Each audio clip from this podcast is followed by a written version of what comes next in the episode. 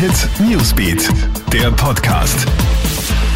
Schöne Grüße aus der Krone Hit Newsbeat Redaktion. Hier das Wichtigste für deinen Start in Richtung Wochenende. Wie fällt der Lockdown Light wohl aus? Morgen wird die Bundesregierung ja neue Corona-Maßnahmen bekannt geben. Die Situation ist dramatisch.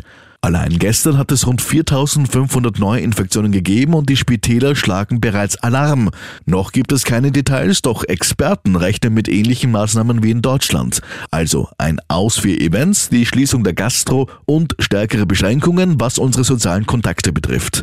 Auch eine nächtliche Ausgangssperre wie in Tschechien scheint nicht unmöglich. Doch was macht das mit unserer Psyche?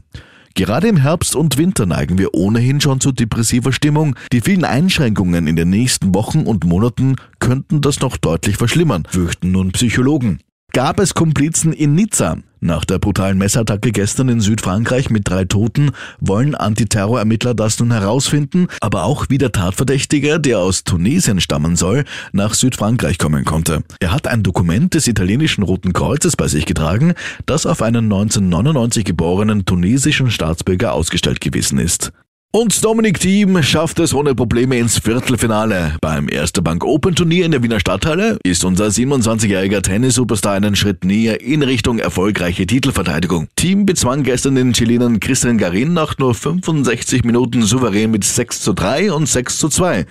Im Viertelfinale trifft Team heute auf den als Nummer 5 gesetzten Russen Andrei Rubiev. Juri Rodionov hingegen ist gestern im Achtelfinale gegen den Briten Daniel Evans mit 5 zu 7 und 3 zu 6 ausgeschieden. Mehr Infos bekommst du laufend auf KroneHit.at. Schönes Wochenende. Krone Hit Newsbeat, der Podcast.